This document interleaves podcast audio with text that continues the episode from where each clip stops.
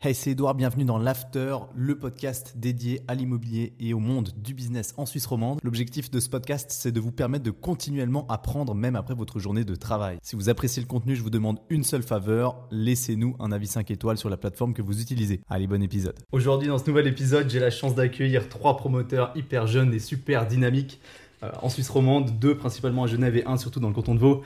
Euh, salut les gars, merci beaucoup d'être là. Avec plaisir. Salut, merci. Donc euh, aujourd'hui, on va parler purement promotion euh, immobilière, enfin principalement promotion immobilière. Et puis surtout déjà, ma première question, c'est comment est-ce que vous êtes tombé dans l'IMO Et puis euh, d'où venez un peu et pourquoi l'immobilier surtout? Moi, je suis arrivé dans l'immobilier un petit peu par hasard. C'était pour, entre guillemets, un achat personnel.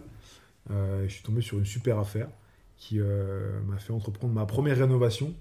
Et, euh, et de là a commencé euh, une grande histoire euh, avec l'immobilier. J'ai toujours un peu aimé les, les travaux, ce genre de choses. Et c'est vrai qu'aujourd'hui, ben, on s'est rencontré avec Fernando dans, dans un autre domaine. Euh, ça a tout de suite matché et, et on fait de la promo depuis, euh, depuis euh, ouais, bien, bien deux ans. Là. Ah, Deux ans, c'est assez récent. Ouais, c'est assez récent. Excellent, excellent. Fernando, du coup, toi, ça vient d'où? Euh, moi, je suis rentré dans l'IMO en 2016. Euh, je pense que je suis un peu tombé dedans euh, depuis petit. mais mes deux grands-parents avaient des entreprises générales de construction. Donc, euh, donc j'étais, là-dedans. Euh, ça a un peu j'ai sauté une génération. Mes parents sont pas du tout dans l'immobilier. Et puis, euh, voilà, moi, j'ai toujours été fasciné par la pierre, que ce soit les châteaux, les églises. Moi, je trouve que c'est quelque chose de, tangible que tu peux vraiment... que tu peux vraiment sentir, voir. Donc voilà, on est rentré un peu comme ça. J'ai commencé aussi par un investissement un peu, un peu par hasard, qui s'est, qui, s'est avéré être un très bon investissement en 2016. Et euh, de fil en aiguille, rénovation, extension, surélévation, on est arrivé gentiment dans ce qu'on appelle le développement immobilier. Et puis par la suite, la promotion, euh, promotion pure. Excellent, ok. Donc, ça- Donc voilà. un peu par hasard au final, mais c'est un peu. euh, Enfin, c'est c'est une partie d'héritage aussi. Et Jordan, du coup? Alors euh, pour ma part, c'est mon papa qui m'a un peu inculqué l'envie de travailler dans le domaine immobilier, euh, du fait qu'il avait fait quelques investissements, on va dire, dans, dans ce domaine-là. Et depuis tout petit, je suis allé avec euh, rénover un peu des appartements, etc., faire des peintures et tout quand j'étais gamin. Ça m'a toujours intrigué, on va dire, euh, de par ce fait. Et ensuite, j'ai fait quelques stages, euh, que ce soit dans le domaine de l'avocature ou de l'immobilier, justement.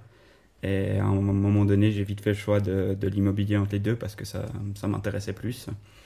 Et j'ai pu réaliser une première affaire en, famille où j'ai acheté un- une part d'immeuble quand j'avais 18 ans avec les économies que, que j'avais fait euh, auparavant dans des petits jobs et tout ça.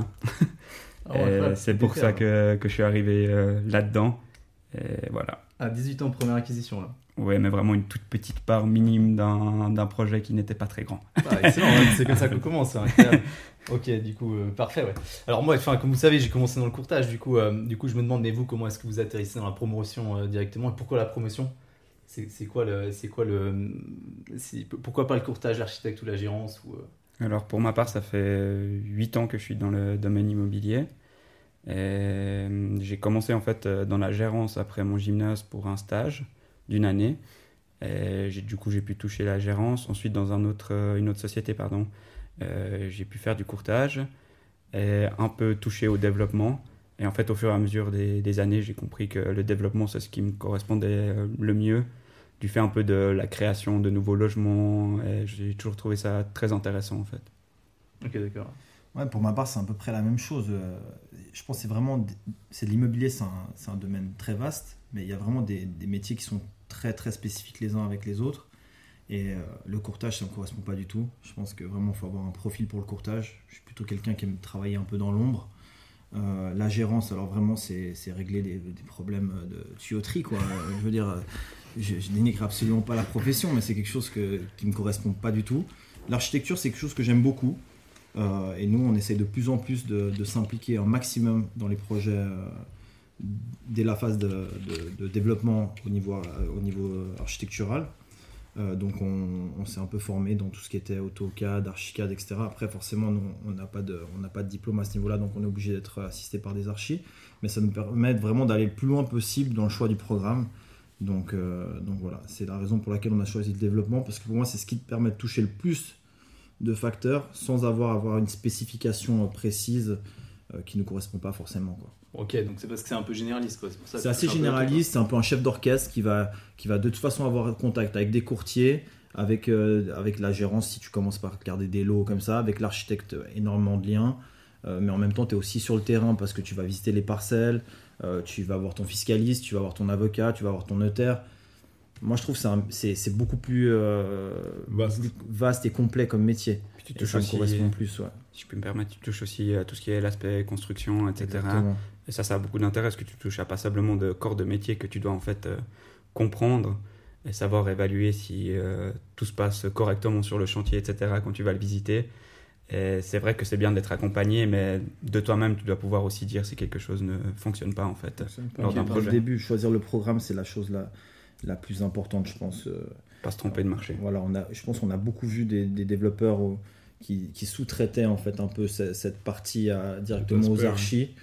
Et euh, nous, c'est quelque chose qu'on met vachement en avant, c'est d'aller sur place, visiter la parcelle, euh, nous-mêmes choisir le programme, et ensuite on discute avec, euh, avec, avec les archives. Ok, il faut sentir le projet, sentir le terrain. Exactement. Exactement ah, excellent, on va en parler un peu plus tard de la compétence des, promoteurs, parce qu'effectivement, il y a plein de pseudo-promoteurs qui sont, enfin, qui sont auto, auto-qualifiés de promoteurs et qui galèrent. Ok, il y a beaucoup à perdre, beaucoup à gagner, mais beaucoup à perdre, a priori. Euh, mais du coup, alors déjà, premièrement, par rapport à vous, c'est quoi comme type de, quel type de projet que vous faites euh, principalement? Parce que du coup, vous avez, euh, vous faites un peu différemment. Je sais que Jordan, tu un petit peu plus, c'est un peu plus gros, des plus gros projets. mais du coup, c'est quoi le mieux et qu'est-ce que vous faites principalement? Alors nous, c'est vrai pour le moment, avec Fernando, on est plus sur sur de la vie mitoyenne. après, on a, on est sur un filon, en guillemets, on, on préconise de garder le bâtiment, bâtiment existant, on ne le démolit pas. Et on part vraiment de, de ce bâtiment pour construire un projet immobilier. Et c'est ça, en guillemets, qui, bah, aujourd'hui, qui nous passionne et qui nous fascine un peu. C'est vrai que de partir sur une parcelle, se dire, bon, bah, en fait, on part de zéro euh, et on construit quelque chose, un collectif. Ah, je pense que Jordan il est plutôt sur la démolition. Le premier postulat, c'est plus la démolition et puis qu'est-ce qu'on peut la construire Maintenant. La déconstruction, pardon, ouais. Mais non, nous, on part vraiment du, du, bâtiment existant et on construit autour de ce bâtiment. Euh, et, et, en fait, on s'éclate, on s'éclate là-dedans. Donc, euh, on est en guillemets plus sur du petit projet, Villa Mitoyenne, ce genre de choses, parce que ça nous rapporte plus d'argent que de faire des gros programmes euh, sur du. du Après, moi, je pars du principe que tu dois maîtriser vraiment quelque chose avant de t'éparpiller sur plein de choses. Donc, c'est vrai qu'on ne fait pas du tout euh, de, commercial, on est dans du résidentiel. Euh, pourquoi souvent on garde le bâtiment existant, existant C'est que nous aussi, on est passionné par le fait de garder des lots. c'est pas, pas uniquement tu fais un projet puis tu sors. On essaie toujours de garder un maximum de lots en location. Donc de nouveau le fait qu'on a, a souvent contact avec euh, des, gens, des gestionnaires d'immeubles, des gestionnaires euh, administratifs, enfin bref. Euh, et c'est quelque chose qui nous passionne, c'est de commencer par des mitoyennes, alors des petits collectifs. On fait récemment, on a fait cinq appartements, mais des gros gros projets qui impliquent plus l'aspect aussi politique, euh, sur le plus long terme, c'est quelque chose qu'on n'a pas encore touché et qui, qui pour l'instant nous, nous passionne pas. Puisque nous attire pas spécialement. Plutôt, des petits projets un peu challenging comme ça. Mais euh, Parce que tu connais des coûts de construction. Euh, déjà, on achète la maison, donc on, on, on sait déjà combien elle vaut et puis bah, on achète le bâti, on, le maîtrise vraiment et on a le temps de, de peut-être changer d'avis. on a peut-être une idée, on consulte notre architecte. lui, il part sur peut-être autre chose. Il dit non, mais les gars, faut faire ça là-dessus. Je crois que le dernier projet, on a eu peut-être peut-être 6 ou 7 euh, versions, versions, tu vois. Alors que quand tu, tu, pars sur une parcelle nue, bah, bah voilà, c'est. T'es assez libre au final, et puis c'est, enfin, t'as un bâtiment, il est monté sur X étages parce que tu peux construire par rapport au gabarit. Et puis, ouais, je pense que tu peux moins exprimer ta liberté que, que sur un bâtiment où t'as, ouais, as des contraintes en fait. tu t'as des contraintes, donc, ouais. Je pense que ce qui est intéressant en fait dans leur, euh, dans leur façon de procéder, c'est que euh, tout en gardant les villas, et en amenant quelque chose un peu euh, sur le côté ou autour des, des villas qui gardent, c'est qu'aussi ils ont une autre réflexion un peu de, de garder, euh, on va dire, ou s'intégrer un peu à ce qu'il y a autour. Donc euh, leur but aussi, c'est si on est à deux niveaux, de pas aller en faire quatre ou cinq ou quelque chose comme ça, mais faire quelque chose vraiment qui s'intègre aussi de ce qu'il y a autour. Et ça leur évite aussi des longues procédures d'opposition, etc. Ou par exemple, dans notre exemple, c'est vrai que quand on fait des fois des 10-15 logements où il y avait une petite villa auparavant, et puis qu'on arrive avec 3-4 niveaux alors qu'il y en avait un ou deux auparavant, c'est vrai que tu vas vite réveiller euh, tout le quartier et subir passablement d'opposition euh, généralement euh, parce que c'est pas toujours bienvenu en fait d'arriver avec un nouveau projet dans un quartier malgré le fait euh, que comme on va en parler plus tard avec les nouvelles lois on devrait plutôt densifier vers l'intérieur. Est ce que nous à notre échelle on, on, essaye de faire. Après on fait pas uniquement des, des projets immenses on va dire. On a aussi des petits projets moyens projets. On va à partir de, de trois logements au niveau de, de notre structure. Mais c'est vrai qu'on peut aller jusqu'à 15 logements pour quelque chose de moyen, un peu plus grand, à 60 logements. Et du coup, on, fait aussi, euh, gentiment, on aimerait aller sur des très gros projets, on va dire, où là, on aura peut-être des 200 logements. Mais par contre, c'est quelque chose qu'on va faire, euh, ça sera un seul projet sur l'entier d'une vingtaine de projets, comme par exemple on a maintenant en cours. C'est-à-dire, on répartit euh, fortement les risques en disant, OK, on en fait un gros sur du long terme, entre guillemets, parce que ça va prendre passablement de temps pour avoir un, plan de quartier, ensuite euh, discuter avec tout le voisinage, trouver euh, un développement qui s'intègre bien euh, au site et aux caractéristiques du bâti existant. Et puis après encore, tu dois passer par un, une demande de permis de construire. Donc là, tu risques encore d'avoir quelques oppositions, même si tu as déjà eu ton plan de quartier en force.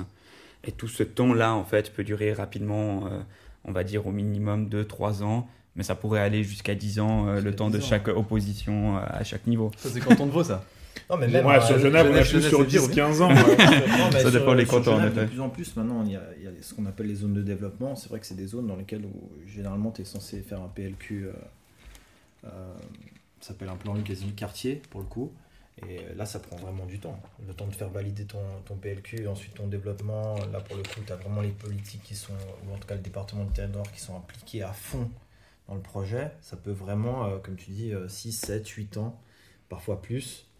Donc c'est bien d'avoir euh, aussi des projets où, tu, tu, vas jusqu'au bout euh, assez rapidement, où tu l'as pas quasiment oublié. Quoi. Puis pendant ce laps de temps, il faut penser que en fait, en 10 ans, l'argent que tu as investi au départ, on va dire, si tu, par exemple, achètes sans condition un, un, gros terrain que tu vas faire, sur lequel tu vas faire un plan de quartier, etc., c'est de l'argent qui valait peut-être X au moment où tu l'as acquis mais que dans 10 ans, en fait, tu as aussi une marge de risque de te dire eh, à combien, qu'est-ce qui va valoir, en fait? Et ça, c'est une inconnue, parce que tu sais jamais, en fait, euh, comment va, se passer le marché d'ici là, durant 10 ans. Euh, est-ce qu'il y aura toujours autant de demandes dans la région euh, sur laquelle tu as fait un projet ou pas? C'est un gros risque que tu prends. Et tu dois vraiment te demander cet argent investi, qu'est-ce qui me rapporte par année pendant ces 10 ans, c'est un peu ça. Ou est-ce que j'aurai meilleur temps de faire un petit projet ou que des moyens projets qui, eux, vont durer 2 ans, 3 ans, 4 ans? C'est ça un peu la question.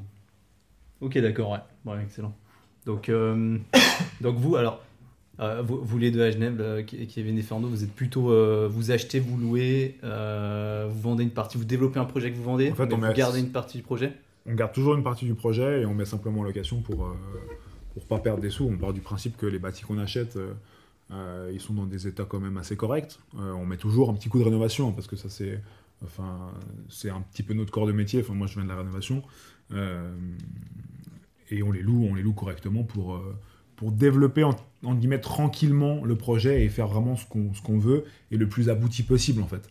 Pas faire quelque chose sous condition et puis on doit vite déposer, vite vendre. Euh, ouais, c'est tout dans la précipitation et je pense que tu peux pas faire de la qualité euh, en travaillant comme ça. Et voilà, on est parti de ce principe-là. Euh, jusqu'à aujourd'hui, ça nous réussit. et je pense qu'on va continuer parce que c'est prometteur et puis on aime bien bah, toujours garder un lot. Tu dis que ouais, tu as construit quelque chose à côté d'un bâtiment que tu possèdes. ouais, c'est notre, notre philosophie, c'est notre façon de faire aujourd'hui. on est sur des, des, projets aussi un petit peu à plus long terme en parallèle, mais, mais vraiment au jour le jour, c'est c'est ce qu'on fait, euh, c'est ce qu'on fait au quotidien, quoi. Ah, excellent. Vous créez en fait une, euh, un, patrimoine au final. Quoi. Ça, c'est une valeur patrimoniale des projets. un patrimoine générationnel finalement. Tu vois, tu es en train de créer quelque chose qui, qui te dépasse. Tu vois. Et ça, c'est un truc qui me plaît. Et ça t'oblige aussi à t'impliquer réellement, réellement dans ton projet immobilier. Parce que quand tu gardes un, lot, bah, tu ne fais pas un projet que tu vends et puis que tu, passes à un autre. Euh, là, pendant tout le long de la construction, même si tu as vendu avec des contrats d'entreprise générale ou entreprise totale, bah, finalement, tu es toujours impliqué. Parce que tu gardes un des lots, tu es sur place, euh, euh, ta tu essaies de l'imbriquer au meilleur moment, parce que forcément, jusqu'à un moment, tu as, un locataire. Euh, donc voilà, c'est un truc qui, t'oblige à t'impliquer beaucoup plus fortement dans le projet. Et ça, c'est quelque chose qui me plaît finalement. Parce que sinon, es, autant j'adore euh, la, la, mise en place du programme, autant le, finalement la construction, c'est le, le réel, tu vois. C'est que tu vas sur place, tu vois les ouvriers, tu vois les gens qui, qui, qui travaillent réellement dans ton chantier, et sans eux, il bah, n'y a rien finalement. Jusqu'à là, c'est des chiffres. Le, et, du coup, mais du coup, le plus compliqué là, dans, dans le processus de, de promotion, c'est quoi? C'est plutôt euh, parce qu'il y, y a, du coup, bah, comme on a dit, hein, c'est très très généraliste, il y a plein de choses à faire. Ça part de l'acquisition du terrain jusqu'à l'avance, tout à la fin, euh, et, jusqu'à la remise des clés. Et du coup, c'est quoi, c'est quoi le plus compliqué? C'est terminer les petits, détails, les, petits détails tout à la fin, c'est de vendre, de mettre en location, bien c'est trouver le terrain et trouver le projet. Pour moi, c'est le terrain. Pour moi, c'est le terrain, t'es roi. Pour moi, il y a aussi l'aspect du temps en fait, et la gestion du risque. Et plus tu gardes quelque chose en attente sur le long terme, plus ça risque d'être dangereux pour toi en fait. Ça, c'est ce que tu peux faire si tu as, si as beaucoup de cash. Alors, pas forcément si tu as du cash ou les moyens financiers, c'est que te dire en fait. Euh, euh, qu'est-ce que ça va être demain, le marché? Qu'est-ce que, Comment je vais faire? Si tout d'un coup le, marché tombe, comment je vais vendre mes lots? Est-ce que je vais continuer à bien dormir la nuit ou pas? Tu vois, c'est un peu le, problème. Puis souvent, en fait, comme euh, on a pu le vivre récemment, tout le monde a un peu parié sur le, on va dire, il y a 6 mois, 8 mois. Tout le monde se disait, ah, l'immobilier, c'est comme ça, ça monte, ça monte, ça monte. Et en fait, les gens, ils ont continué à supposer que ça allait monter sans fin. Et là, en fait, on voit gentiment arriver un petit changement de paradigme où ça se calme et puis en fait, euh, moi, je reçois passablement de dossiers de gens qui, qui arrivent euh, au terme et au moment en fait où ils doivent payer le terrain. Et en fait, malheureusement, ils n'ont pas les moyens financiers du fait en fait qu'ils allaient, ils avaient prévu en fait de vendre encore plus haut. Et du coup, eux, ils doivent remettre leur projet parce qu'ils peuvent pas acheter le terrain parce qu'entre temps, ils n'ont pas réussi à vendre euh, les appartements ou les villas parce que voilà, ils se sont dit, nous, on va vendre à 14 000. Du coup, on achète le terrain beaucoup plus haut que ce qui valait réellement. Et en fait, en vrai, tu te retrouves avec des logements que tu peux vendre 12 000. Et en fait, ces 2 000, euh, c'est de la perte, simplement. Donc en fait, ça, c'est des, des, des, promoteurs un peu amateurs, du coup qui sont ou même pas, forcément amateurs mais un peu optimistes du coup un, peu, trop optimistes on va dire optimiste et puis après tu sais il y, y, a des boîtes où c'est des grosses structures donc tu dois faire rentrer des projets pour faire tourner la boîte ou c'est une question d'image aussi parfois c'est de montrer en fait que tu es actif et si tu parles. Nous, de nouveau, on est, on est la nouvelle génération. Mais nous, notre génération, quand on regarde l'immobilier, euh, c'est comme tu disais avant, c'est toujours progressif. Mais si tu vas un petit peu plus en, en arrière, tu te rends compte, bah, il y a eu la crise des 90, euh, je peux dire qu'il n'y en a pas beaucoup qui ont, survécu. Qui, ont passé le cap. Tu vois. Là. Mhm. Et, euh, et, ça, c'est important de, de, de, de, le voir. Donc, tu as deux façons de gérer ce risque-là c'est ou de conditionner, ou alors d'essayer toujours, comme nous on le fait, d'avoir euh, le terrain qu'on achète, généralement, il a toujours sa valuation avec euh, la maison existante. Donc tu te dis, bah là, au moins, dans le pire des cas, si tu as un changement de règlement ou euh, tu as le marché qui stagne un peu, bah, tu as toujours une, une, valeur, une location qui te permet de payer tes prestats.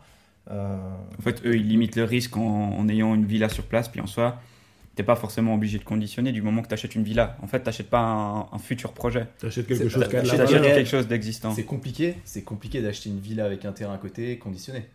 Non? Parce que s'il y a des propriétaires qui vivent dans la villa, bah souvent compliqué en fait... de leur dire écoutez, euh, moi j'achète, par contre j'aimerais construire trois villas à côté sur ton terrain, euh, on conditionne à l'autorisation des trois villas. Bah ça, il y en a qui le font. C'est du cas par cas. Ça, il y en a qui le font. On en a déjà vu. Il y en a, il y en a de plus en plus. je vois un bout de parcelle à côté. Euh, ça... va payer ma retraite ou donner un peu de sous à mes enfants. Euh, et un promoteur, il arrive. Ouais, moi, je vous fais deux villas. J'achète la moitié de votre parcelle. Après, nous, on n'aime pas trop euh, ça, tu vois. Mais tu peux faire acquérir la maison justement qui est, qui est en vente plutôt que propriétaire privé. Ils se disent, bah, j'ai besoin d'un peu de sous. Qu'est-ce que vous pouvez faire sur la moitié de mon terrain? Ça, on est un peu moins fan parce que du coup, on, a, on achète un terrain nu. Donc, ben, le terrain nu, demain, ben, peut-être qu'il vaut zéro. Euh, alors là, on a la latte euh, dans le canton de Vaud. Genève, on est moins, moins réglementé là-dessus. les PDCOM maintenant. Mais euh, ouais, t'as les PDCOM, donc tu peux être déclassé suivant la zone. Mais demain, tu peux acheter un terrain, il vaut, il vaut 3 francs. quoi.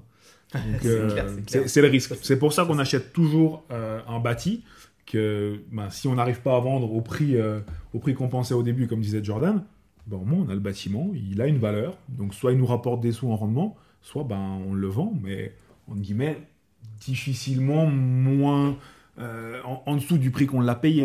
et puis ils peuvent toujours attendre en fait de se dire ben voilà maintenant je peux pas faire le projet sur la partie à côté parce que c'est bloqué. Par exemple sur le canton de Vaud ça peut être dans des zones réservées euh, pendant 5 ans vu qu'ils refont leur plan, euh, leur plan d'affectation. Et vous Montreux encore qu'il y a un autre problème. c'est encore plus difficile on va dire que, que les autres communes. Mais tu as des communes en fait qui ont guillemets trop densifié leur bâti et qui sont trop écartés en fait de leur centre. Et de ce fait, ils ont dû refaire des plans d'affectation parce que le canton leur a dit, par exemple, tel et tel village, euh, maintenant vous avez le droit euh, jusqu'à 2035 d'avoir que 30 habitants supplémentaires. Et en fait, euh, mince, euh, dans toutes les zones qu'on a, on, on peut faire 1000, hab- on peut faire pour 1000 personnes. Tu vois, c'est- typiquement la, la parcelle que tu, tu avais analysée pour nous. Je te remercie d'ailleurs de ton analyse. Bah, Plaisir. en fait, à, Genève, avec le, mora- le moratoire, bah, tant que les communes, elles n'ont pas appliqué leur plan directeur communal, euh, bah, toi, c'est- t'es un peu dans l'inconnu, tu vois. Parce que le plan directeur communal définit aussi les zones dans lesquelles tu peux densifier et les zones dans lesquelles tu peux pas. Alors, tu as des communes qui ont été très très rapides, et il y en a d'autres un peu moins, tu vois. Donc nous, ce qu'on essaie toujours de faire, en tout cas, c'est, ok, le bâtiment existant, il doit avoir une valeur, mais il doit surtout, dans le cadre légal actuel, donc en l'occurrence, en général, c'est 0,25 ou 0,3, être rentable. Et puis si tu arrives à obtenir une densification, mais généralement, tu essayes quand même d'analyser où tu es en train d'acheter une parcelle et de faire en sorte d'avoir le plus de chances possible que tu sois dans la bonne zone, et ben là, tant mieux pour toi. Mais il faut que ton projet, il tourne euh, aujourd'hui Avec le minimum. avec le minimum. Et si tu arrives à obtenir mieux, bah tant mieux. Mais es toujours, le problème, c'est que dès le moment où tu demandes une, une dérogation, bah, ça, ça reste une dérogation. C'est Donc, chaud. face à toi, tu as des gens. euh, euh, Qui Tu auront exposes plus aux de oppositions, pouvoir. quoi. Exactement. exactement. ouais. Mais au-delà des oppositions, en fait, c'est qu'ils auront un meilleur argument parce qu'en fait, toi, tu respectes pas le règlement qu'on te donne. Exactement. Donc, ils peuvent que gagner. C'est soit tu te mets d'accord parce que tu fais une dérogation, so- soit tu vas tu perdre tout simplement euh, au tribunal, Non, etc. c'est- dommage parce que tu vois, tu vois, j'ai pas envie de partir dans la politique en général, mais pour moi, le principal problème à Genève, c'est euh, le manque de logement. Euh, logement vacant, je crois qu'on est à 0,26 ou 0,28. Pour moi, le politique. 038, 038. Non, non, c'est en dessous de 0,3. Je, euh, je peux, je On a peux vu te ce mettre matin. le pari là maintenant. On a vu Mais- ce matin. Non, le logement, logement vacant de à Genève 0,3. On était à 0,38 là sur les stats, mais peu importe. 0,38. Ok, ouais. Mais bref, bon, on, on contrôlera Ça, ça c'est et tu mettras, sortir tu du mettras- tu hein, et mettras on une mettra légende. la- Tu mettras une légende. Ça, c'est important. Non, mais ça, c'est important. Non, mais c'est terrible. C'est rien, en, guillemets, c'est rien. C'est a les vu. logements vacants pour euh, qu'ils soient rénovés. Et c'est Absolument. On a, vu ce matin, on a vu ce matin Zurich. Zurich, c'est 0,1. 0,1, il y a encore. 200 appartements disponibles à Zurich. Ça veut dire qu'en gros, c'est c'est 200 appartements qui sont en train de changer. Il y a un déménagement. Exactement. c'est ça. Oui, mais C'est tu vois, ça veut dire quoi? Ça veut dire que le politique, pour moi, il doit régler les problèmes de fond. Que tu sois de, de- T'as d'un tu bord. voulais pas parler politique. Non, mais que tu sois d'un bord ou d'un autre. Non, mais de nouveau, que tu sois d'un bord ou d'un autre. L'important, c'est de régler le problème de fond. C'est les gens, ils ont, ils, ont, ils ont de la peine à trouver du logement. C'est ça que tu, dois, que tu dois répondre. Et nous, quand on se rend compte que parfois on va avec des projets en densification et que la première chose qui est mise sur la table, c'est pourquoi on fait autant de logements, bah, c'est compliqué à comprendre, tu vois. Parce que tu te dis, moi, moi, je m'en fous finalement que tu votes de gauche, de droite, de centre, tu sois écologiste ou que tu roules en 4x4, tu vois. Moi, ce que je veux, c'est que tu répondes à un problème. Le problème, c'est le logement. Tu définis une zone dans laquelle je peux densifier, bah, laisse-moi densifier, tu vois. Ouais, bien sûr, bien sûr. C'est- Non, mais là, on a. on le a un problème, le problème pour Suisse- moi, il est là. En C'est- Suisse, on a un gros c'est- problème. ouais. Ouais.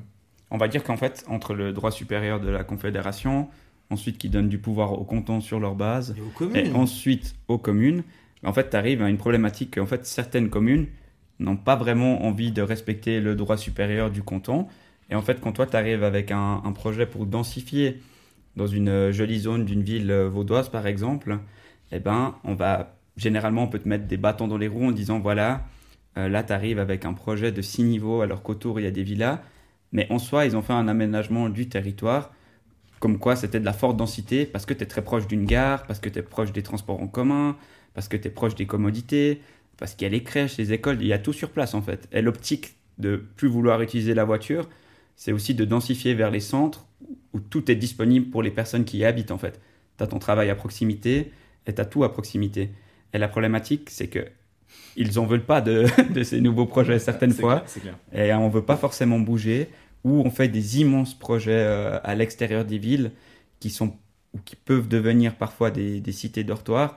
Et je pense pas qu'il y a un, aspect qualitatif qui est qu'ils amènent en fait euh, dans ce genre de projet. Euh, bien sûr, on parle beaucoup de mixité sociale, etc. Mais au final, quand le projet il est termi- terminé, je suis pas sûr que les gens ils vont tous au milieu sur la place à faire des fêtes ensemble, etc. Enfin, quand il y a des barres d'immeubles de théorie, 9 niveaux, ouais. je, je trouve. Oui, T'as ouais. t'as la, réalité sociale finalement. Absolument. ouais. Vous avez déjà vécu dans un des projets à vous un- un- un- une situation un peu spéciale où justement vous êtes confronté euh, à l'acquisition d'un terrain ou alors sur ou au moment au moment en fait de, de l'estimation du plan financier, enfin, euh, des études de faisabilité, si euh, tout d'un coup à une restriction de bâtir à cause de la latte ou à cause d'un truc comme ça. Généralement, tu le vois avant de faire l'offre, tu vois. Sinon, tu. Sinon, Ouais, pas dans, sérieux. dans l'étude ou alors un vendeur qui Alors dans en l'étude, fait. c'est tous les jours. Parce que Alors, tous les jours. Ouais, mais il y a des vendeurs qui arrivent pas à suivre, des propriétaires ils suivent pas, ils arrivent pas à suivre, ils savent pas la latte, tout ce qui se passe. Mais je vais me l'évolution permettre de le, de le contredire en fait, parce que au-delà du fait de, de savoir ou ne pas savoir, bien sûr, si tu as une servitude de restriction au droit de bâtir, par exemple, c'est-à-dire c'est- quelque chose qui t'empêche de construire sur euh, ton terrain, c'est logique que tu le vois. Et là, effectivement, si tu le vois pas, il y, a- il y a un problème de fond euh, sur est-ce que tu es vraiment un professionnel ou pas? c'est que t'es pas un promoteur. Par contre, euh, moi j'ai déjà eu des, des autres problématiques où je- Récemment. récemment, où, c'est encore un autre projet, pas celui que tu penses, Euh, où j'avais, j'avais en fait chiffré mon plan financier en fonction du fait que j'allais faire un, un immeuble dans une zone village, donc vraiment dans un, un centre d'une localité vaudoise. Et en fait, euh, en arrivant, on a dû discuter avec euh, la commission d'urbanisme de la commune, etc. Et en fait, on devait faire un immeuble de 5 niveaux. Et en final, on s'est retrouvé euh, avec deux villas. Parce qu'ils ont dit, c'est soit c'est ça, soit c'est rien. Donc à un moment donné, Ouais, mais ça, ça change le prix du terrain. hein. Effectivement, Ah, forcément. tu dois discuter avec les propriétaires. Et souvent, ce qu'on fait en amont, justement, pour éviter ce problème, c'est que de nos jours, vu qu'on sait plus vraiment euh, à quelle sauce on va être mangé, on peut dire, c'est que tu prévois en fait un prix en fonction des mètres carrés que tu vas pouvoir construire ou pas. On va plus dire en fait, je te paye euh, ce montant fixe et puis euh, c'est fini. On va dire voilà, si la commune ou l'État me permet de faire euh, 1000 mètres carrés, je vais payer 1000 mètres carrés à X francs. Mais par contre, si elle me permet que 800, bah, je vais payer 800 au même nombre de francs, tu vois. Ok, donc de, de surface constructive du bâtiment. Exactement. ouais, excellent. Et en fonction de Ça, ça, en fait, tu limites tes risques. Ouais, c'est du conditionnement. Il faut, là, il faut trouver le propriétaire. Exactement. Oui, mais ça, ça, ça fonctionne sur un, un terrain Sur un truc un peu plus gros. gros et un terrain nu. Et sinon, bah, tu peux leur dire pas de souci. Moi, j'achète juste à la valeur de la villa. Parce Ouais. que Après, tu vois, ce qui s'est passé, ce qui s'est ces deux, trois dernières années, c'était un peu plus problématique. C'est que les gens, avec les, les intérêts négatifs, ils étaient prêts à acheter quasiment n'importe quoi. Et du coup, nous, notre offre, elle se, elle se base en fait sur quelque chose de très simple. hein. C'est qu'est-ce que tu peux construire dessus, combien ça te coûte à la construction, combien tu vends, et ça donne en fait euh, ce qui te reste pour le foncier. Donc, si Ça ce qui te Ouais, bon, la marge, Oui, t'es obligé de la marge, calculer parce que sinon la, la banque, elle te finance pas, tu vois, si t'as pas de marge. Non, mais ça paraît évident. Non, non, mais voilà, on gagne, on travaille pas. Moi, ça me fait rire parce que récemment, on a, on a eu le cas où on- sur un projet, on nous a dit on devait pas gagner d'argent sur ce projet. Bah alors faites-le vous. Tu vois, je veux dire, en l'occurrence, c'était des politiques face à nous. Mais là, ce que, ce que je veux dire à ce niveau-là, c'est que récemment, on avait des gens qui étaient prêts à acheter cash des maisons à des prix au-dessus que nous pour faire un développement. Il y a eu certaines études récemment, je ne sais pas si vous avez fait attention, qui disaient en fait que dans le marché roman, euh, en l'occurrence, les gens achetaient leur villa ou leur appartement environ 25% de plus que la valeur réelle. Ouais, ouais, ouais. C'est-à-dire, en fait, on est vraiment parti dans un marché qui n'avait plus de sens du fait de ces taux d'intérêt où l'argent te rien. coûtait rien. Ouais. Exactement. On va dire que tu empruntais à 1%, euh, 1 million, ça te coûtait 10 000 francs. Alors qu'au jour, au jour d'aujourd'hui, si tu empruntes, euh, ces 10 000 francs sont transformés en 30 000 annuels parce que tu es à 3% maintenant. Et la Et différence, c'est que ton argent aussi, il te, coûte, il, coûte- il- il te coûtait de l'argent aussi. Tu vois Exactement. Il y en a beaucoup plus, qui en plus d'avoir investissaient de l'argent. Ouais, ouais. Parce que des fois, on allait voir des maisons. Je, je me rappelle d'une maison, en l'occurrence, c'était 3,5, je crois qu'elle était à vendre. Puis moi, je visite le truc avec Kevin. Je dis, mais vous vous rendez compte que cette maison, elle sera jamais évaluée par la banque à 3,5 Puis le courtier nous répond, oui, mais nous, la plupart des gens mettent 50% d'apport. Ouais, c'est incroyable, c'est incroyable. On l'a senti ça dans les résidences secondaires. Ouais, mais là, t'imagines, t'as, une petite, t'as, t'as- t'as juste un petit cap. D'un coup, t'as, t'as, t'as une correction de 5-10%. En fait, toi, t'as mis quoi? T'as mis ton deuxième pilier dedans? Mis- Qu'est-ce que t'as mis réellement? Fait comme argent Tu vois? Généralement, les gens ils mettent toutes leurs économies dedans pour pouvoir acquérir une fois un bien, que ce soit un appartement ou une villa. Et du coup, ils n'ont pas le droit à cette marge d'erreur supplémentaire, on va dire. Et quand la banque, elle, te dit Ah ben, votre bien, nous, on pense qu'il vaut 1 million, euh, et sur le marché, il est 1 million 2. Si tu veux, toi, l'acheter 1 million 2, ben, tu vas devoir mettre tes fonds propres de 20%, plus tu vas mettre 200 000 pour le coup de cœur que tu as eu pour ce bien. Plus parce que tu la l'achètes. Exactement, plus parce que tu l'achètes trop cher en fait, tout Ah simplement. c'est clair, c'est clair. Ouais, la, la banque, la banque évalue ce que, ce que, ce que, ce que tu achètes. Ouais. Exactement. sûr. Elle veut te protéger aussi. Hein. Tu C'est- connais bien, C'est l'objectif de la vente. Ouais, bien sûr, bien sûr, moi, je connais bien. Elle va valider les prix en effet, mais y compris pour, pour nos projets de construction où elle Pour les doit projets dire ouais. Exactement. Ça vaut je ça, C'est elle qui détermine aussi le prix à- auquel on doit vendre. hein. au final, Ouais. exactement. C'est la banque qui choisit. Ouais. Donne son avis. Après, c'est assez fou des fois la différence que tu as entre une banque et une autre, mais c'est vrai que c'est quand même un, un garde-fou, c'est d'avoir la banque qui doit te valider tes prix de vente pour être sûr que finalement tes acheteurs bah, ils, se fassent, euh, ils se fassent financer. Ouais, c'est clair. C'est sécurisant, euh, c'est très sécurisant. Alors actuellement, je trouve que c'est sécurisant de nouveau. Mais effectivement, quand on avait des taux plus bas et que l'argent coûtait rien, j'ai trouvé à un moment donné que les banques finançaient à des prix qui étaient très élevés. Ouais, ouais c'est- c'est dingue. Ça dépend aussi, euh, ça dépend de la solvabilité de l'acheteur. hein. Franchement, c'est impressionnant. Les banques, euh, elles ferment un peu les. Enfin, en tout cas. Alors c'est assez à la tête du client. Ouais, c'est un peu la tête du client quand même. Enfin, je dirais, elles, elles financent beaucoup plus facilement à quelqu'un qui est très très solvable. Oui, ça oui, mais tu peux Oui. pas, tu peux pas vendre des villas à 2 millions, la mitoyenne, si tu sais que la banque va la valider à 1,8 million. Quand Ouais, bien bien même sûr. tu vas avoir des clients qui vont mettre beaucoup plus que les 20%. Toi, il faut que tu te fasses valider ton prix. Mhm. Ouais, bien sûr. Tu bien vois sûr, ouais. Mais du coup, avec les taux d'intérêt qui sont montés là, vous attendez à quoi? Moi, je pense qu'il va y avoir une petite stagnation sur un certain laps Ouais, de pareil. temps. Et après, je pense pas qu'on va avoir une grosse baisse, on va dire. Mais je pense qu'il va y avoir une euh, allez, stagnation, voire petite correction. Ouais, mais légère, parce que des terrains nus finalement, ou un terrain. Comme on Ouais, disait, la raréfaction euh, des terrains et aussi le fait des vacants. C'est-à-dire que tellement de logements euh, sont manquants qu'à un moment donné, on va devoir loger des gens d'une façon ou d'une autre. Donc les gens vont toujours euh, acheter, toujours louer. Et en fait, euh, la problématique, c'est qu'il y a tellement peu de logements que ça laisse un peu trop de liberté, on va dire, sur les prix de vente ou, ou de location. Et puis, en même temps, bah, tu as énormément d'inflation, donc les prix des matériaux, bah, ils prennent l'ascenseur. Donc toi, tu n'arrives plus à construire aujourd'hui au prix que tu construisais il y a une année ou il y a deux ans. Donc, euh, Et puis ça augmente forcément les prix de vente. Bah, final, bien sûr, indirectement, Pas que le prix vente. ouais. Bah, en fait, il y a eu deux problématiques. C'est les matériaux, paf, augmentation. Et puis de l'autre côté, le marché qui s'est un peu calmé, qui a stagné, récession. Donc tu as une double correction un peu qui arrive pour les, les personnes qu'on supposait un peu. ouais, eux, à la ça- hausse. Et eux, je pense que malheureusement, il y en a qui vont prendre euh, des claques. euh, Les, les promoteurs. et- Bah, ceux qui effectivement, ont, je qui ont pense. trop des petites marges, tu vois. Mm. Parce que finalement, souvent, on, on pense en, en montant. Il faut que tu penses en pourcentage. Si sur un projet, tu. Bon, nous, on rentre pas honnêtement sur des projets où tu as 10% de rendement. Je, je sais qu'il y a beaucoup de promoteurs qui rentrent là-dedans. Nous, on peut pas se permettre de faire énormément de projets. Donc, ceux qu'on choisit, c'est des projets où on sait qu'on marche davantage. Mais si tu as 10%, puis que tes coûts de construction, d'un coup, ils prennent 5, 6, 7, 8, comme c'était le le cas. et que en, en même temps, bah, tu peux vendre un tout petit peu moins cher que ce que tu avais l'intention de vendre, Bah, t'es déjà en perte. bah, Ouais. tu gagnes pas d'argent. Ouais, ça et puis il suffit que d'un coup, bah, je sais pas, récemment on a eu le cas, c'est euh, la Sabra qui t'impose d'orienter tes villas dans, un, dans, dans une autre orientation, puis tu dois racheter une servitude, puis c'est 50 000 balles là, c'est 100 000 balles là, t'as une opposition, le mec il veut une haie, bah, ta marge elle a disparu. Ouais, c'est clair, il y a une grosse inconnue dans les oppositions aussi. Ouais. Ouais, mais du coup, ça va freiner vos acquisitions ou pas du tout? Pas spécialement parce que nous, de nouveau, on, on achète quelque chose qui est construit, d'existant. Donc si on achète au bon prix aujourd'hui, euh, voilà, Mais, c'est mais sûr. vous achetez toujours avec un potentiel de développement. On achète Toujours. toujours avec un potentiel. Toujours. On va rien, on va rien acheter avec euh, zéro potentiel. Où on se dit euh, ah non, éventuellement si là ça s'est déclassé. Non, c'est aujourd'hui il y a un potentiel de développement si on achète, euh, on n'achète pas le bâti. Puis nous, pour notre part, on a toujours un peu géré le risque en disant voilà, il y en a, ils essayent d'acheter à des prix qui nous paraissent vraiment surfaits. J'ai eu le cas où il y a des gens qui avaient fait des offres 30% plus hautes que moi. Je, je me posais des questions est-ce que je sais pas calculer Est-ce que je fais tout faux Etc. Et puis en fait, le- au jour d'aujourd'hui, je suis content de ne pas avoir euh, La première fait l'acquisition de la- certains de ces La terrains. première année, je pense qu'on. Parce qu'on fait peut-être une dizaine d'analyses par semaine. tu vois.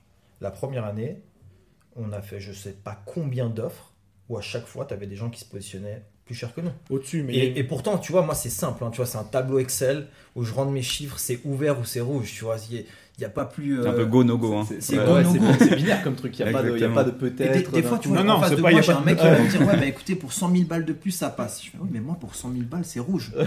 je vais pas. nous c'était no trop go. risqué. Tu vois Après, Même a si en fait, tu as quand période- même une marge, tu vois. Ah, il y bien a quand sûr. même eu une période où, alors à, Genève, une période où il y avait, il y avait rien avant. Donc dès que tu avais un truc avant, bah, les promoteurs, comme à différence d'avant, ils ont une boîte à faire tourner. Donc euh, il y a des salariés, il y a- il y a des charges. Donc pour rentrer de l'argent, il faut quand même faire des projets. Donc ils étaient prêts à acheter à des prix, mais aberrants. Même Nous, s'il on- tournait à zéro, plus ou moins. Même c'est ça. s'il gagnait, mais non, Ouais. même s'il gagnait 0 francs. Juste Ouais, pour faire tourner la boîte. juste En fait, ils avaient leur marge de boîte. 10, mais en fait, ces 10, bah, c'est leurs coûts généraux, tu vois. Donc Ouais, en ouais. fait, tu payes tes salaires, tu payes tes. Et c'est Ah, pour c'est ça que- qu'on voit des, des- des prix d'acquisition aberrants. Et du coup, ben, le voisin, il dit Ah, mais il y a deux ans, il y a cinq ans, ça s'est vendu euh, 2 Ah, millions. La moitié du prix. Non, non, parce qu'il payait, non, non, il payait des prix de malade. Et aujourd'hui, monsieur, moi, 1,5 million, euh, je sais pas si je vais euh, arriver à vous payer ce montant. Donc, ça, ça, ça a faussé le marché. En tout cas, à Genève, c'était. Ils ont vraiment. Il y, a, certains promoteurs ont fait du mal, euh, ont fait du mal au métier. Puis le risque, en fait, c'est que certaines personnes, du moment qu'elles vous mentionnent un montant à un propriétaire, c'est vraiment très difficile de leur dire excusez-moi, ça vaut 30% de moins ou tard. on, a eu le 40% cas, de on a eu le cas dans un projet en commun. Euh, c'était il y a, il y a 5 ans, la, la maman de. Non, c'était il y a plus de 5 ans.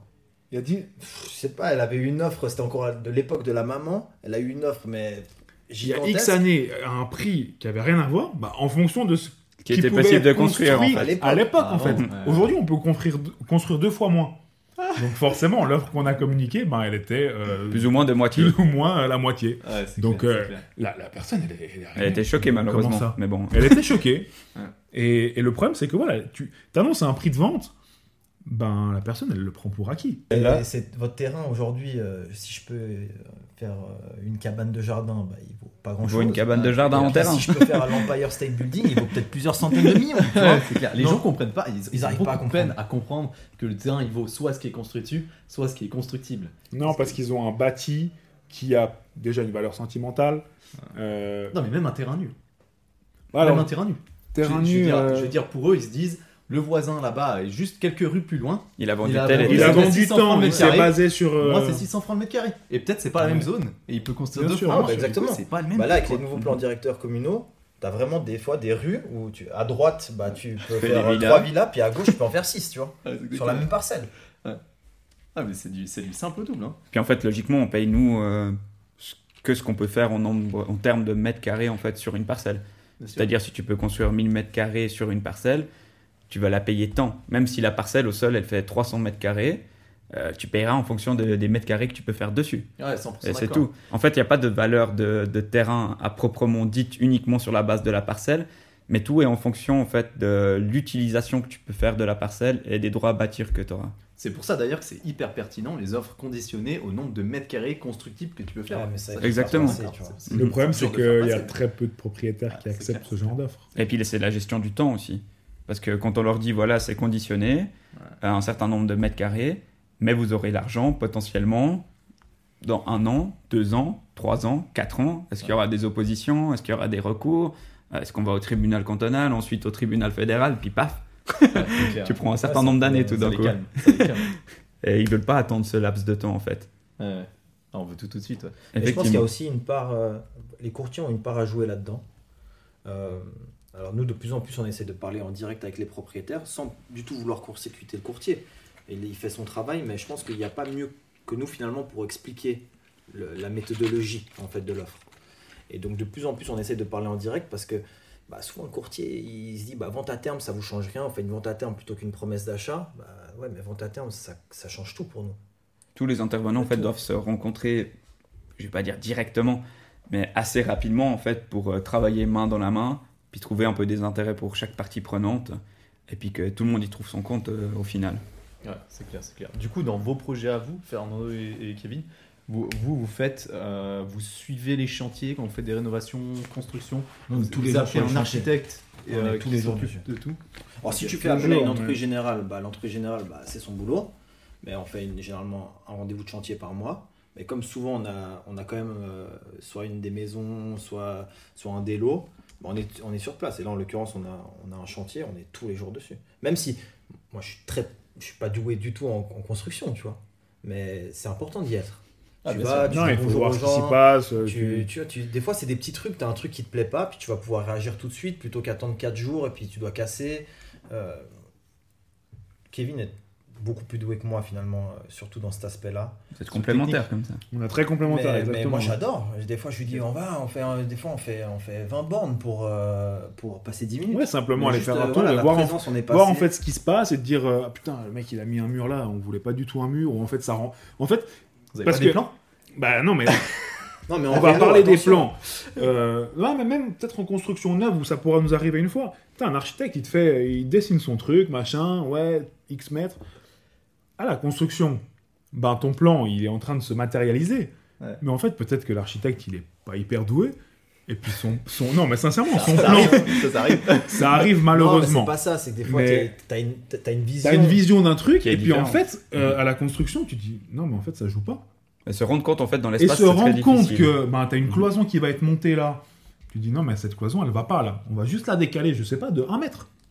Ouais. Ben, si t'as pas été sur ton chantier, tu te rends pas compte et puis tu te rendras compte que quand elle est montée, puis tu dis non, mais ça va pas. faut la détruire. Tu perds de l'argent, du temps. Donc c'est important d'être présent et de, et de voir l'évolution en fait de, Tu vois, chacun son de ce que tu métier. as pensé. Le courtier, lui, pour lui, c'est génial d'avoir une salle de bain par, euh, par chambre, par exemple. Puis le archi, il va dire c'est génial de mettre une baie vitrée de 9 mètres.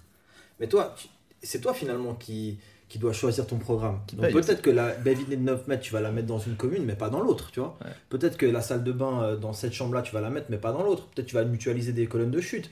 Il y a plein de petits, aspects qui peuvent. euh, et nous, en tout cas en réno, bon, ça nous arrive très régulièrement de, de changer, mais changer pour mieux, tu vois. Ouais, bien Si bien tu peux Il faut s'adapter. On est dans, un domaine où il faut s'adapter. Et des ouais. fois, il faut écouter. Tu vois, d'un coup, tu as, une idée précise, préconçue. Puis tu as ton carreleur, il dit Mais moi, j'aurais vu ça comme ça.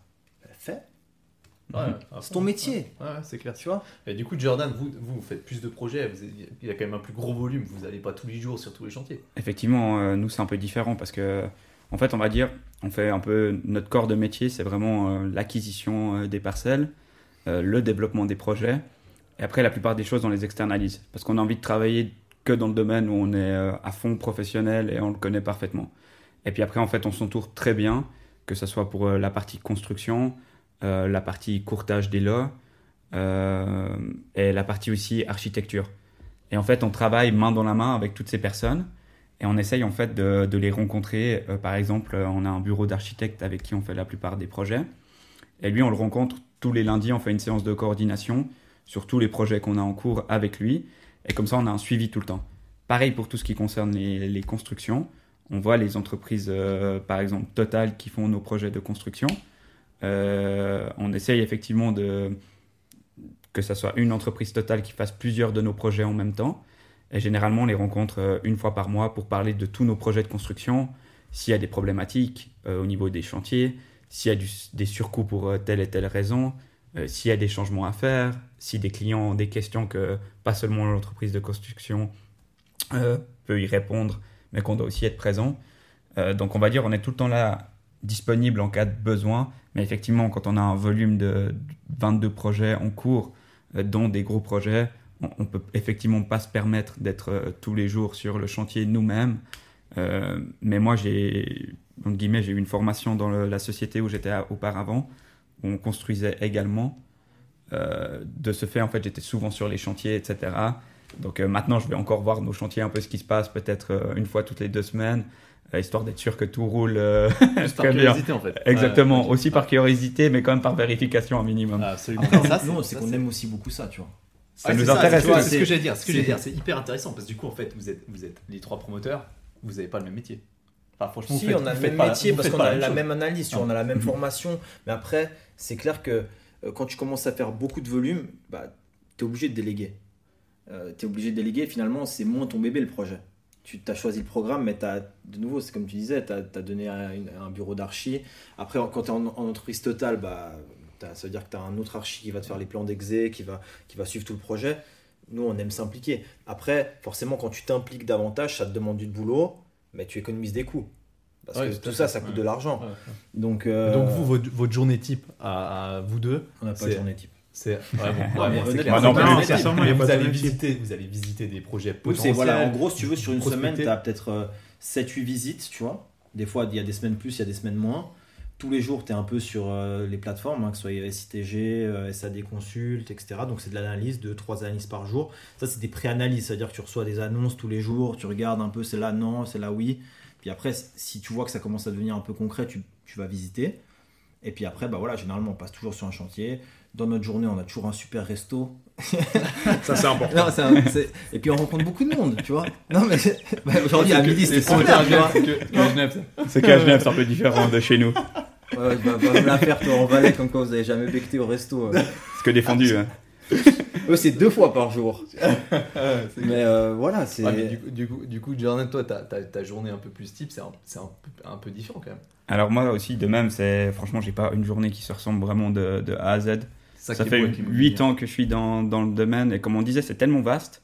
On, on touche à, à- à tellement différentes choses, que ce soit, comme on disait, la construction, le développement, euh, les problématiques légales, donc tout ce qui touche au droit euh, et tout ce qu'il y a autour en fait du, du domaine, c'est c'est juste immense.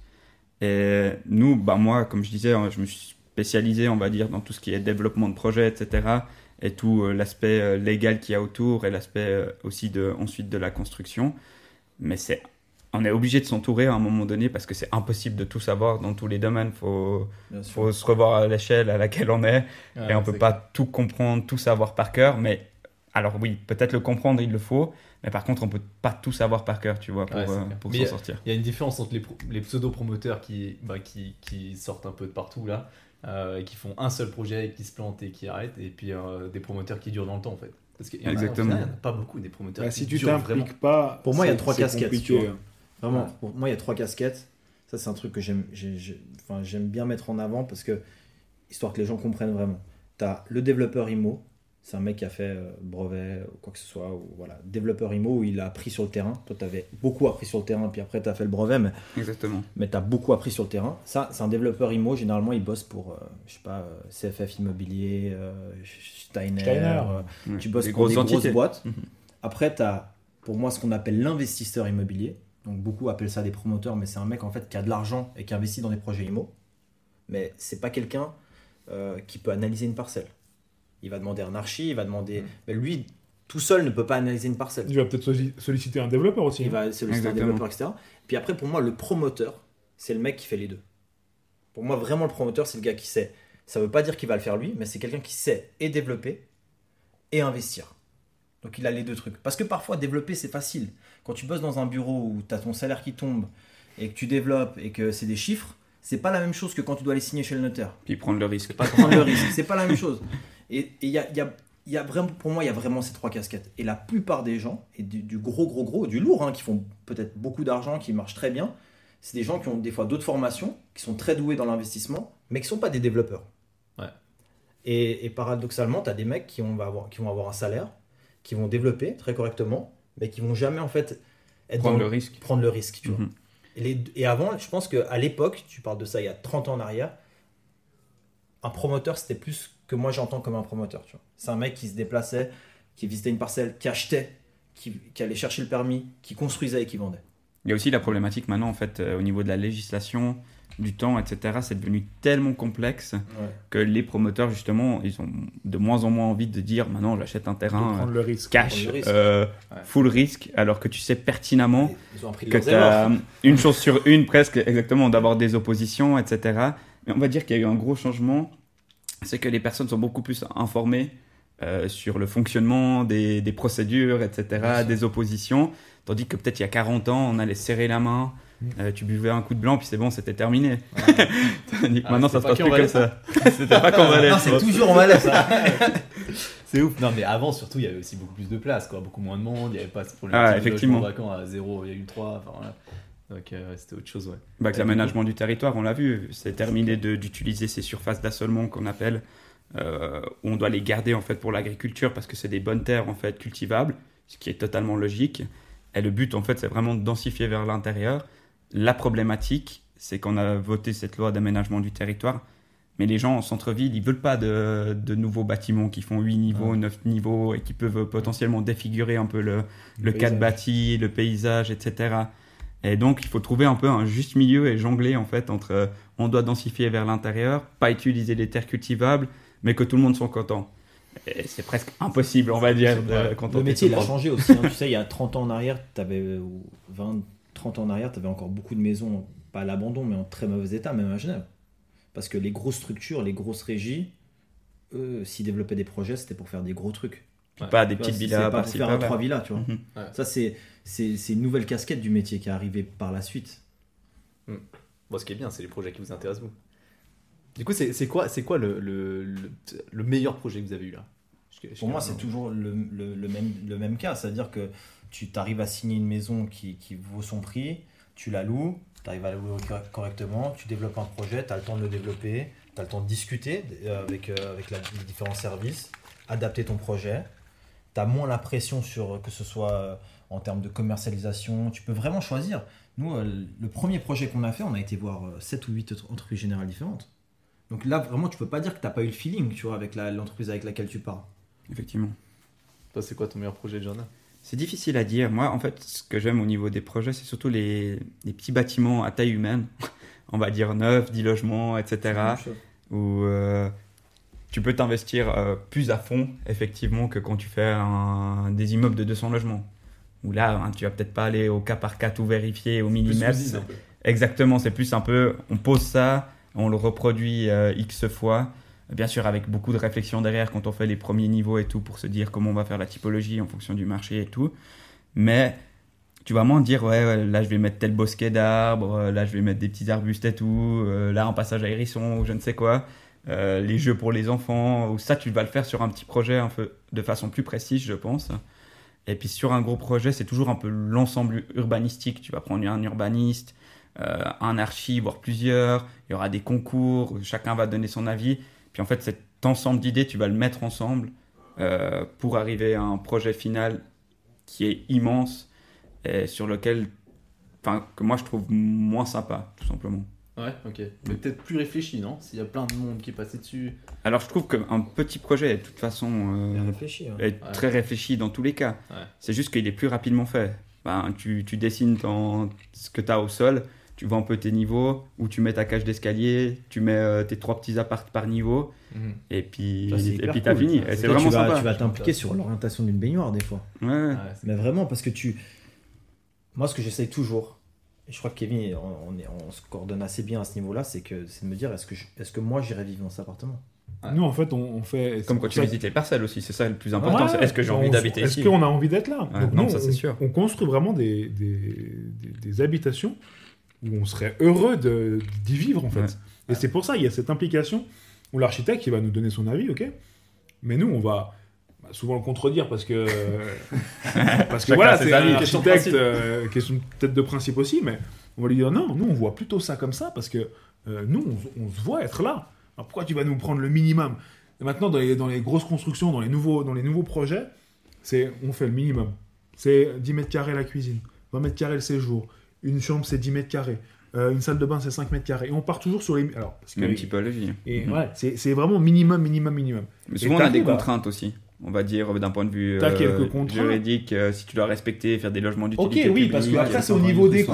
Ouais, c'est au niveau des coûts. Mais tu arrives au final à, à- à un bâtiment, bah, il n'a pas ni queue ni tête, mais tu dis, euh, ouais, mais est-ce que tu vis bien là-dedans en fait? Je pense que tu fais un très Ouais, beau contour du bâtiment, Ouais. on va dire. Tu vas Ça, faire de un, toute façon, l'ensemble. un bâtiment qui est incroyable elle va être euh, magnifique. au niveau de l'enveloppe. Mais t'arrives Après- là-dedans. Mais je pense que ça dépendra des personnes. Nous, de nouveau, hein, euh, je pense que ça dépend les constructeurs, les mentalités des personnes, etc. Est-ce que tu as un fonds d'investissement? Et ils disent euh, tout est déjà noté, par exemple, Oui. X mètres carrés, etc. Mais nous, c'est pas notre cas. On a envie de faire euh, des trucs à notre image, enfin des appartements et des maisons à notre image. Donc on va, justement éviter cette problématique. On va étudier un niveau qui sera à notre image et qui sera pour nous parfait pour la revente, la location, etc. Ou euh, quand tu rentres dans ton logement, euh, je sais pas, tout simplement, tu as une armoire murale qui est bien située, tu as un WC d'hôte, euh, tu as de la place pour dire bonjour, au revoir à- aux personnes qui viennent, tu as de l'espace minimum dans ton salon où tu peux vraiment profiter, tu as un espace ça. extérieur.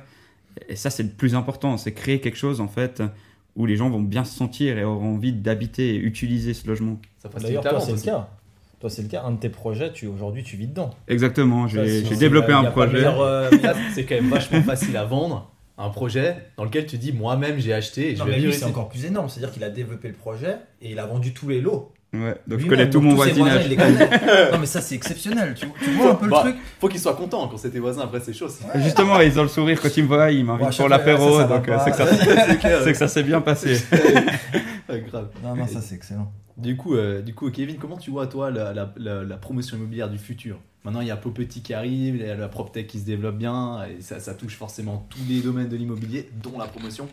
Mais du coup, c'est quoi le, c'est quoi le futur de la promotion peu Futur de la promotion. En Suisse, euh, Je pense qu'il va. n'y aura pas de, gros gros changements. Il y aura, y les petits promoteurs un petit peu comme nous, ou les gros qui construisent euh, vraiment des gros quartiers, éco-quartiers, machin.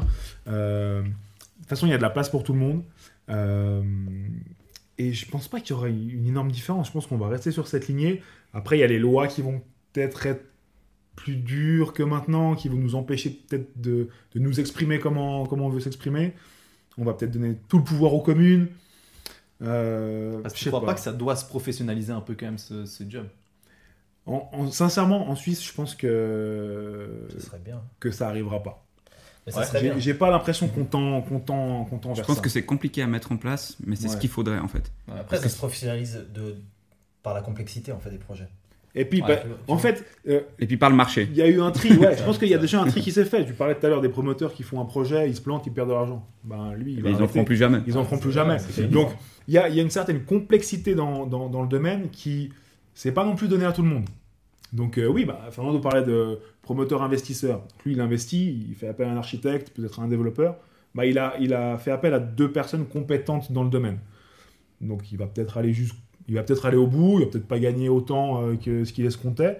Mais voilà, lui, il va peut-être continuer, il en fera, je sais pas, deux, trois. Mais euh, je sais pas, je pense pas que, que ça sera régi comme euh, en France euh, pour, euh, pour être courtier. Ben, Ce que tu passes un diplôme et. euh, que j'allais dire. Même marchand de biens, c'est un métier cas, là-bas. ouais, Allez. marchand de biens, c'est. Même marchand de biens, c'est un métier en France. et c'est pas du Moi, je trouve dingue parce que tu vois, c'est c'est l'achat d'une vie pour beaucoup de gens. Il y a beaucoup d'argent. Et en fait, euh, bah, je sais pas, tu as des professions. euh, coiffeur, tu dois avoir un diplôme. euh, en tout cas, dans beaucoup de pays, je peux même pas, en fait, en l'occurrence, je fais pas souvent Non, mais chez par le exemple, coiffeur, par exemple, un électricien. non, mais par exemple. un- non, non, mais Coiffeur, tu vois, j'ai suis pas qui parle. suis. Non, Mais- je pense pas. un- électricien. Tu. Non, mais un électricien. Un architecte, tout simplement.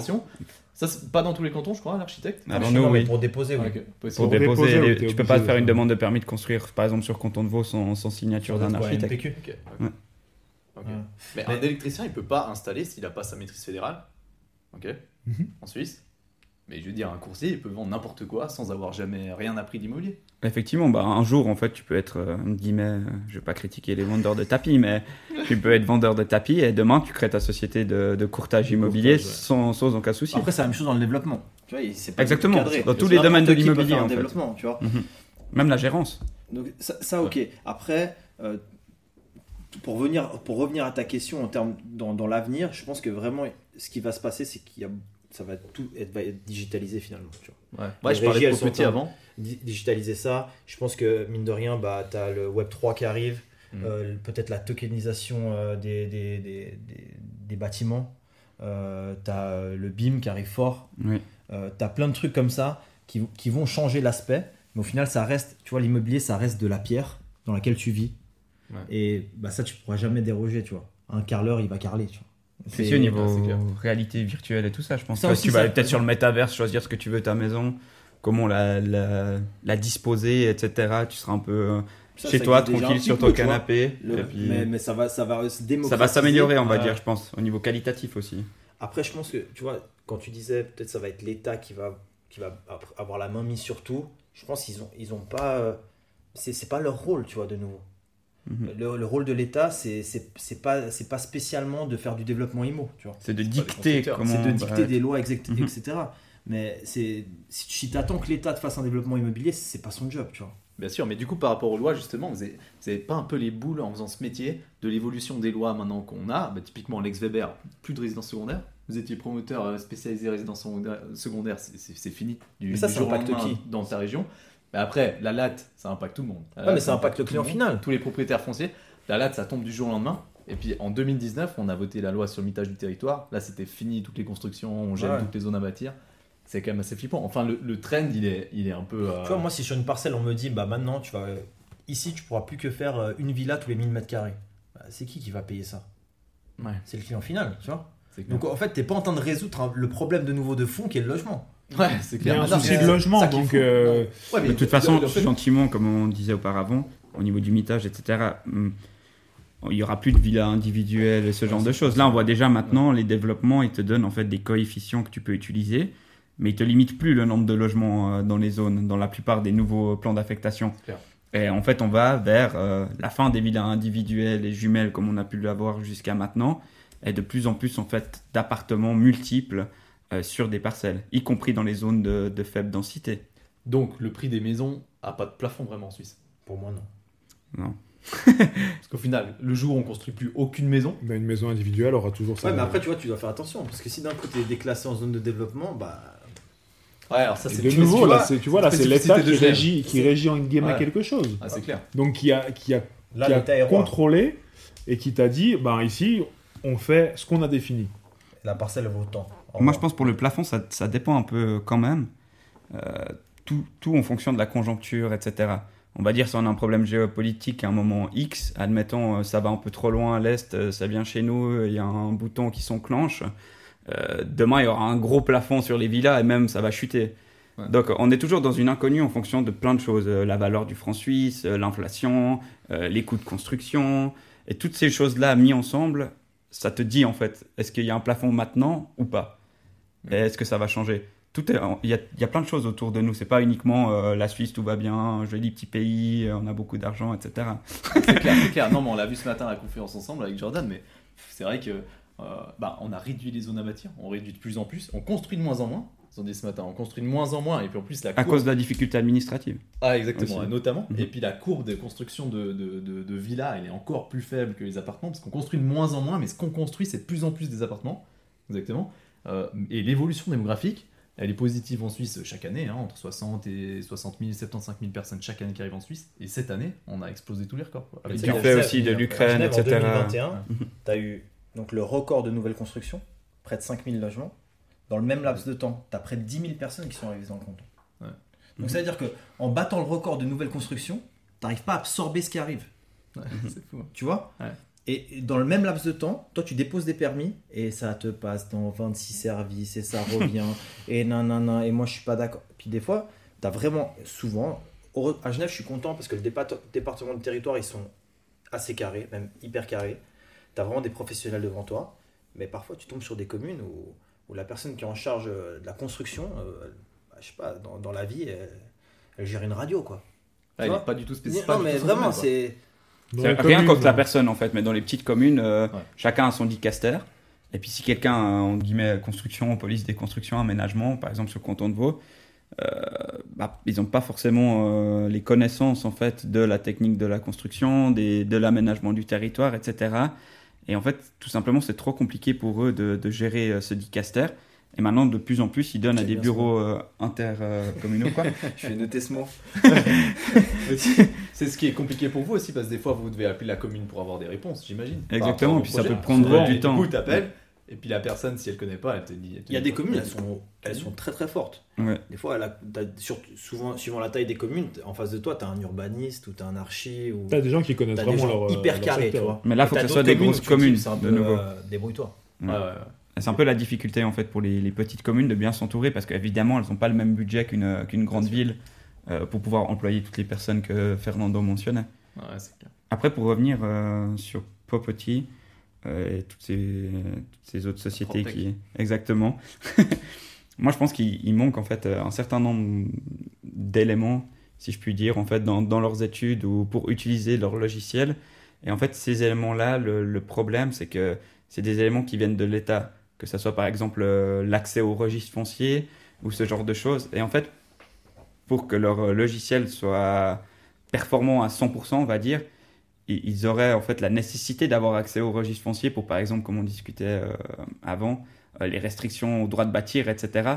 Parce que quand ils mettent une parcelle au vert, tout va bien, etc. De leur côté, c'est un bon endroit, elle n'est pas assez développée. Puis après, en fait, quand nous, on va sur le registre foncier et puis qu'il y a une restriction au droit de bâtir, bah, tu peux rien faire à part une villa dessus. Bah, en fait, elle devrait être en rouge, leur parcelle, puis pas en vert sur le- leur logiciel. Ouais, c'est hyper compliqué, je pense, pour la PropTech, ça doit être un travail de Popetti. Je vais faire un podcast avec eux d'ailleurs, courant du mois de décembre. Ok, mais, incroyable. mais ça doit être, euh, ça doit être incroyablement compliqué. C'est ingérable. Et les en services Suisse, du chaque canton privé. travaille Ouais. différemment et c'est du droit privé. C'est c'est- Droit privé, tu fais Ouais, quoi il y a à chaque fois des réglementations différentes. J'ai décidé qu'en face de moi, tu, tu vois, C'est clair, suis- un mec qui signe avec son voisin, juste une certitude de non bâtir parce qu'il veut mettre un cabanon, mais ça change après tout un coup là. Bah, Surtout qu'il y a des restrictions qu'on subit qui datent de 1910. J'en ai même une de 1890 de restriction de droit de bâtir. On Ah disait ouais qu'il fallait pas faire un poulailler. Non, Alors que t'es en plein de centre de ville de Lausanne, donc tu comprends pas Mais trop ce qui que se nous, on a passe une- entre On a temps. une parcelle comme ça, on a une parcelle comme ça, elle faisait plus, euh, près de 3000 mètres carrés. où c'était euh, inscrit qu'il fallait pas plus qu'une villa tous les 2000. 2005. Une villa tous les, tous les 2005. Ah, voilà, ok. Tu fais Puis en quoi fait, la valeur de, de la servitude, elle peut être plus élevée que la valeur du terrain. C'est clair. Parce qu'en en fait, elle empêche tellement le développement du terrain Mhm. qu'en fait, tu pourrais euh, être amené à payer plus la servitude que le terrain des propriétaires. C'est incroyable. Ce qui, ce qui peut paraître complètement fou euh, en l'occurrence. Ouais, ouais, c'est clair, c'est clair. En tout cas, merci beaucoup hein, pour le partage et puis pour, euh, pour le, podcast. C'était hyper intéressant Merci à d'avoir votre expérience. C'est un grand plaisir. Et puis, euh, on est de des hommes façon- de l'ombre, mais je, je t'aime beaucoup. Alors, euh, je dis, bon, on, le- on, On le fait pour toi. on- on le fait pour toi. Merci beaucoup en tout cas. Et puis, euh, à la prochaine. Ciao.